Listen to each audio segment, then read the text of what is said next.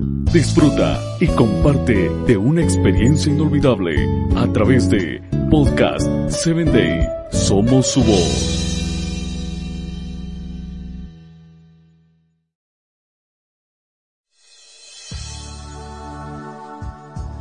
Nuevamente bienvenidos a Hombres de Valor. Es un gusto para mí el que estés escuchando este audio. Quiero invitarte a que compartas con tus amigos, familiares y compañeros de trabajo y te conviertas en un hombre de valor.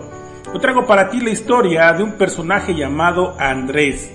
Juan capítulo 1 versículo 41 narra lo siguiente. Andrés encontró primero a su hermano Simón y le dijo, hemos encontrado al Mesías, es decir, el Cristo. Ser discípulo involucrará toda tu vida. No puedes decir que lo eres si algún rincón de tu existencia no está comprometido con tu Señor.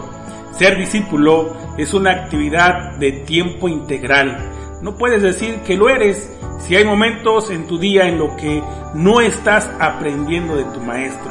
A partir de hoy vamos a escuchar y vamos a meditar en la vida de cada uno de los doce primeros discípulos que Jesús tuvo durante su ministerio terrenal. Un grupo de muy poco valor social que moldeado por las manos de Cristo transformó el mundo y la historia también. Andrés y su amigo Juan eran seguidores de Juan el Bautista, a quien abandonan para intentar transformarse en discípulos de Cristo. La primera lección nos la da Juan el Bautista, quien no reclama, no protesta, no muestra ningún tipo de sentimiento negativo frente a la pérdida de sus seguidores. Al contrario, apenas ve llegar a Jesús, quien se había bautizado el día anterior, repite su sentencia profética. Aquí tienen al Cordero de Dios que quita el pecado del mundo, con la que anima a los dos jóvenes a seguir al gran maestro. La segunda lección es que podemos estar en un camino bueno, pero si Dios tiene un camino mejor, es nuestra obligación seguirlo. Juan el Bautista era bueno, Cristo era mejor.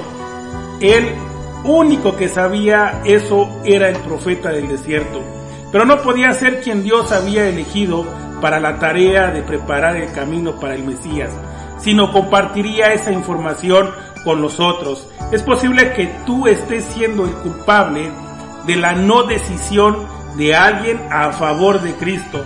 No porque estés hablando contra el Señor, sino porque no estás diciendo nada. En este caso, guardar silencio es pecado.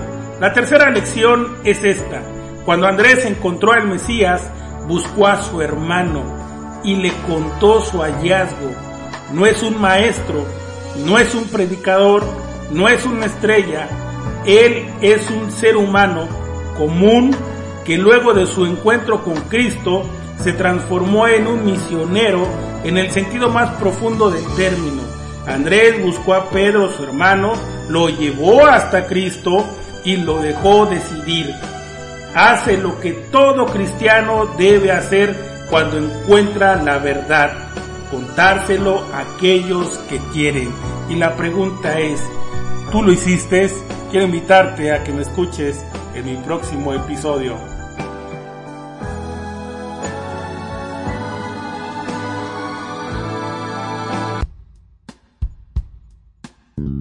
Síguenos en www.podcast7day.com. Hasta el próximo episodio.